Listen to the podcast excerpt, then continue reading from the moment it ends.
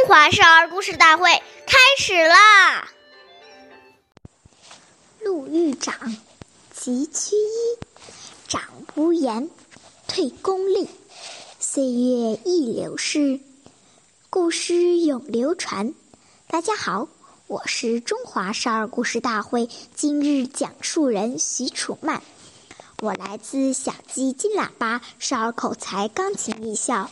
我今天给大家讲的故事是《张良进吕》第二十集。张良是刘邦的主要谋士，年轻时非常尊敬长辈。有一天，他在一座桥上散步，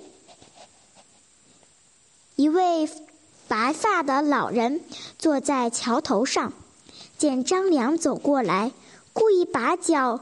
故意把脚上的草鞋甩到桥下，然后对张良说：“小伙子，给我把鞋捡上来。”张良有点生气，但是老汉年纪大了，就照办了。但老汉并没有用手接鞋，而是把脚伸过来。张良默默地给老人家穿上鞋子，老人笑了。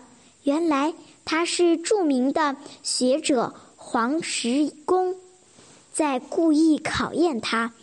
他见梁，他见张良可是可塑之才，就把神奇的兵书传授给了张良。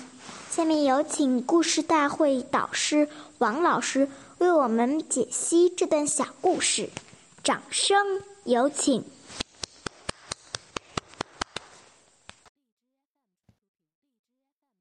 好，听众朋友，大家好，我是王老师。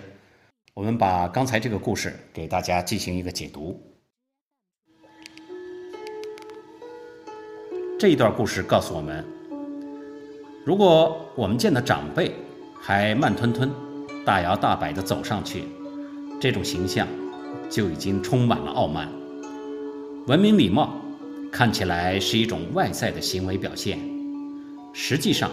反映了一个人的内心修养，体现出一个人自尊和尊重他人的意识。我们说，人与人之间互相观察和了解，一般都是从礼仪开始的。一个举止优雅、彬彬有礼的人，更容易交到好的朋友，找到好的工作。所以，礼貌就是一张金名片。而父母良好的行为举止，是对孩子最生动、最有效的礼貌教育。我们试想，一个满口脏话的家长，想要自己的孩子语言文明，也是不大可能的。因此，家长应严格要求自己，给孩子做出一个好的榜样。好，感谢您的收听，我们下期节目再见。我是王老师。